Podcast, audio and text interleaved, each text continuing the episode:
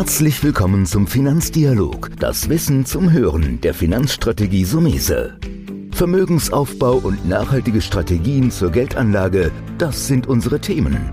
Sie erhalten tiefe Einblicke und wertvolle Insider-Tipps. Schön, dass Sie dabei sind.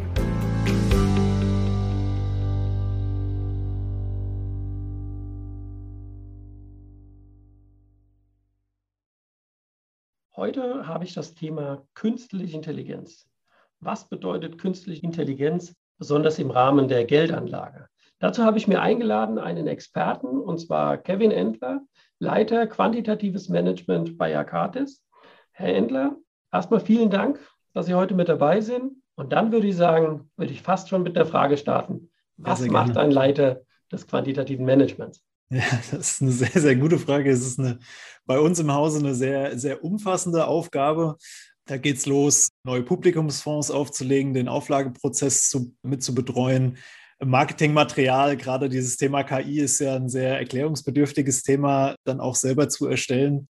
Dann halt auch vertrieblich natürlich auch rauszugehen, auch selber quasi gerade zu stehen für das, was man da an Präsentationsmaterial erstellt hat und es auch zu präsentieren.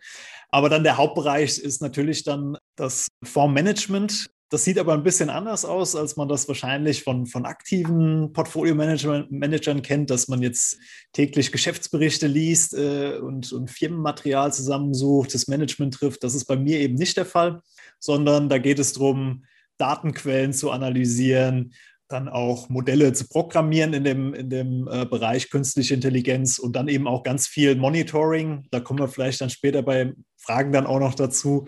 Man muss die KI auch monitoren, dass die äh, keinen Blödsinn macht. Ja, und das ist, äh, ist eine sehr abwechslungsreiche Aufgabe. Und natürlich muss ich halt hier dann auch das, äh, das Team leiten. Wir sind jetzt kein, kein großes Team, aber wir sind da schon zwei, drei Leute, die dann jetzt halt an diesem ganzen Themenkomplex künstliche Intelligenz arbeiten. Mhm. Ja, hört sich schon nach einem größeren Aufgabengebiet an. Sie haben jetzt was Interessantes gesagt. Und ich glaube, das ist auch eine gute Überleitung auf meine erste Frage gleich. Also in dem Fall ja fast die zweite. Datenquellen haben Sie gesagt, weil Daten, hat man ja auch mal gesagt, ist das Gold der Neuzeit sozusagen des Internets. Und somit würde ich erstmal anfangen, warum sind Daten so wichtig oder besser gesagt, warum ist dann die künstliche Intelligenz so interessant? Mhm. Also es sind eigentlich zwei, für mich sind es zwei Aspekte, die die künstliche Intelligenz so interessant machen.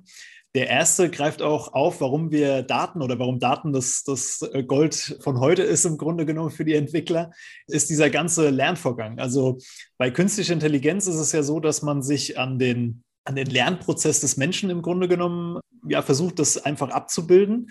Man kann sich das als Laie im Grunde genommen vorstellen, wie, ein klein, wie wenn ein kleines Kind lernt. Also ich kann da aus Eigenerfahrung sprechen. Ich habe zwei Töchter mit zwei und vier. Und wenn man denen versucht, eine Aufgabe beizubringen, dann ist es ja so, dass man äh, beispielsweise, keine Ahnung, wir wollen jetzt Hunde und Katzen unterscheiden und dann äh, kann ich meiner Tochter dann halt eine Katze zeigen und sie soll mir halt sagen, was für ein Tier das jetzt ist. Wenn es richtig ist, dann kann ich einen Daumen hoch machen. Wenn es falsch ist, sage ich Daumen runter. Du musst noch mal ein bisschen äh, an deinem Modell in Anführungszeichen arbeiten. Und sozusagen dieser iterative Prozess, man zeigt Beispiele aus der, aus der, aus der Wirklichkeit, die KI sagt uns was vorher oder das Kind sagt uns was vorher und wir geben als, als Elternteil oder als, als Lehrer von dieser KI eben Rückmeldung und dadurch adjustiert sich sozusagen dieses Modell, bis irgendwann die Kinder ja dann halt auch mal alt genug sind und auch die Aufgaben gut erfüllen können. Und dann kann man sie sozusagen in die freie Wildbahn entlassen.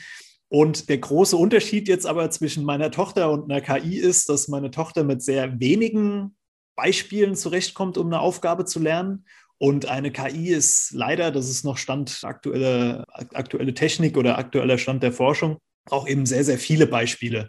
Also bei diesem Katze-Hunde-Beispiel äh, zu bleiben, wahrscheinlich mein, meine Tochter braucht vielleicht eine Handvoll, vielleicht zehn Beispiele, um, um das irgendwie zu verstehen, das zu unterscheiden. Und bei einer KI, wenn wir da in, die, in den Bereich Bilderkennung gehen, da brauchen sie Hunderttausende von verschiedenen Beispielen, damit die KI das wirklich auseinanderhalten kann.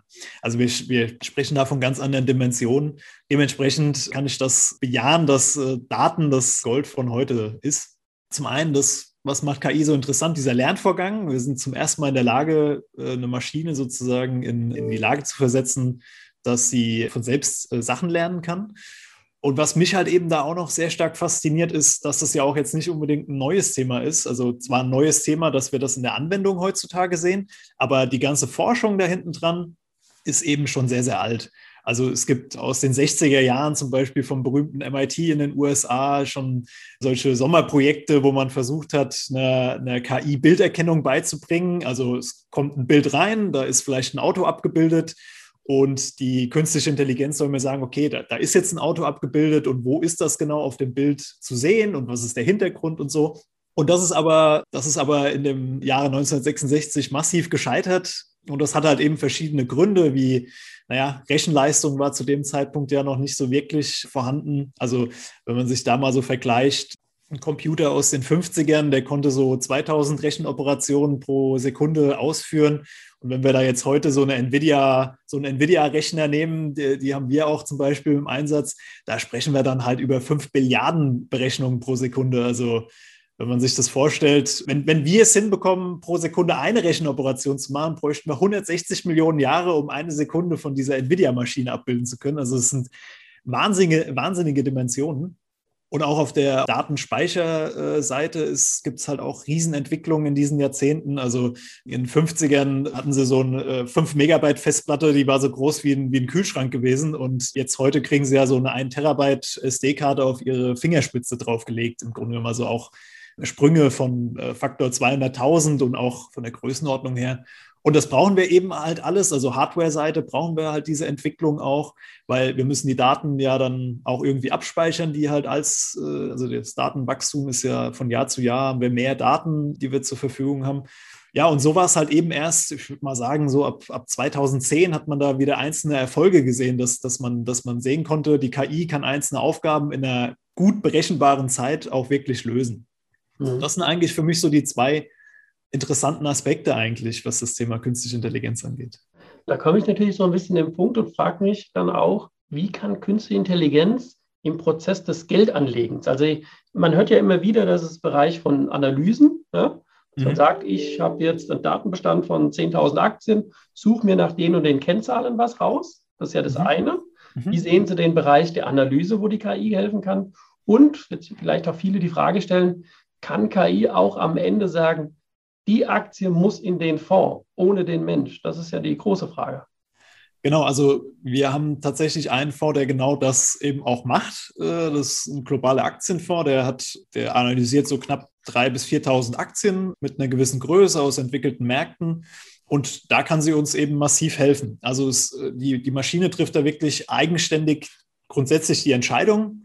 Der Mensch spielt schon noch in vielen Prozessen die entscheidende Rolle, aber nicht um die tatsächliche Entscheidung dann am Ende zu treffen. Jetzt ganz speziell bei uns ist ähm, gibt es da sehr viele verschiedene Aufgaben, wo uns äh, künstliche Intelligenz weiterhelfen kann. Also ganz klassisch, wir sind ja ein Value-House. Unternehmensbewertung kann das eingesetzt werden zur Vorhersage von den Gewinneraktien für die nächsten sechs, neun, zwölf Monate zur Portfoliooptimierung kann es eingesetzt werden, Erkennen von kritischen Textpassagen in Geschäftsberichten, Identifizierung von ähnlichen Firmen. Also es gibt sehr, sehr, es ist eine sehr, sehr breite Palette an Aufgaben, wo uns die KI weiterhelfen kann. Ich glaube auch, das Spannende ist auch, was jetzt am meisten bei uns im Einsatz ist, dann auch im gegenseitigen Austausch mit den aktiven Managern. Wenn ein neues Portfolio von der KI kommt, hat man also als ich vor acht Jahren angefangen habe äh, hier bei der Firma, hat man da noch sehr, sehr arg, argwöhnisch also irgendwie auf diese Listen drauf geguckt und mittlerweile mit den guten Ergebnissen in den letzten Jahren nimmt man das schon eher als, als, als, als potenzielle Liste dann auch für die eigenen Portfolien, dass man da nochmal genauer reinguckt. Es sind halt auch einfach, ich sag mal so, 50 Prozent der Titel kennen meistens die aktiven Manage Manager gar nicht. Also es ist wirklich so eine Ideengenerierung auch für, für unser Haus hier. Also das hört sich so an, dass ich eher so die Frage reine KI-Fonds, nur der Roboter, die künstliche Intelligenz, noch eher nein. Das hört sich an so, aber das Zusammenspiel und von der Analyse eher bis zur Vorlagenlieferung von Anlageideen. Ich meine, leuchtet ja auch ein, hunderttausende Titel weltweit, ja, ja. Was, wo du investieren kannst, wenn du mal alles siehst, wie soll man als Mensch da jedes Unternehmen können? Du musst ja immer eine Vorauswahl machen. Ja. Ähm, hört sich also an, dass erstmal eine interessante Koexistenz ist. Äh, absolut. Also ich ähm, kriege häufig diese Terminator-Frage gestellt, ob ich mich nicht selber arbeitslos mache mit dem, was ich da so programmiere und so weiter. Ich sehe das aber nicht so ganz schwarz-weiß. Also ich, ähm, wie gesagt, für uns ist das, wie Sie es jetzt gut gesagt haben, eine, eine gute Koexistenz. Also die KI lernt von uns sozusagen das Value investieren, aber auf der anderen Seite lernen wir halt eben auch von der KI, indem wir ähm, neue Firmen äh, entdecken, die wir so halt vorher noch nie äh, entdeckt haben. Also das ist schon, ist an und für sich schon eine, eine, eine, schöne Koexistenz. Es gibt aber auch, wie gesagt, bei uns im Haus diese, diese reinen Produkte, wo wirklich die KI mehr oder weniger autonom dann halt auch die Entscheidungen trifft. Also es gibt beides. Ja. Mhm. Also nebeneinander, also es gibt schon beides mhm. nebeneinander. Mhm. Man wird ja, genau. weiter beobachten müssen. Es gibt ja viele Computermodelle, die jetzt nicht unbedingt was mit KI zu tun haben, wo es dann heißt, ja, quantitativer Ansatz, der mhm. Ansatz und Vermögensverwaltung. Ich denke ja. zum Beispiel so an Scalable, die alles technisch machen. Und dann mhm. kommt Corona. Die Ergebnisse vieler Vermögensverwaltungen, die rein technisch basiert waren, sind Mist, weil die KI, beziehungsweise jetzt nicht die KI, sondern das Modell, das da gibt, ja nicht programmiert war auf sowas. Mhm. Deswegen bin ich ja immer noch ein Fan, der sagt, ich glaube, diese Koexistenz ist das A und O. Diese ja. reine Hörigkeit der Robo-Macht, oder wie es so gern verschrieben wird, ist mir persönlich zu einfach. Jetzt kommen wir aber zurück, wenn ich jetzt so ein Anleger bin. Also kann ich mir überlegen, mittlerweile A oder B, ja? Gibt es da etwas, wo ich drauf besonders aufpassen müsste? Irgendwelche Risiken? Wahrscheinlich sind da am Ende sowieso erstmal wieder haltlose Versprechungen, die es ja oft gibt. Ja, also es ist, ich glaube, als, als Anleger ist es wirklich extrem schwierig, äh, wenn jemand mit diesem Label künstliche Intelligenz rausgeht, ähm, das zu bewerten, ob das jetzt was Sinnvolles ist oder nicht. Ich halte ich für sehr, sehr schwierig. Es gibt ja auch viele, die sich das Label künstliche Intelligenz draufschreiben, aber sehr unklar ist, was damit jetzt überhaupt gemeint ist. Also ähm, jetzt in unserem Fall, wenn bei uns KI draufsteht, dann benutzen wir den Werkzeugkasten, um Aktien zu analysieren. Aber es gibt ja auch auf dem Markt Fonds, die KI draufschreiben und dann einfach nur in Firmen investieren, die wiederum selber den Werkzeugkasten einsetzen. Sprich, da sieht man dann halt eine Google, eine Nvidia, eine Amazon, halt alle, alle die großen Tech-Firmen, die halt eben selber künstliche Intelligenz einsetzen.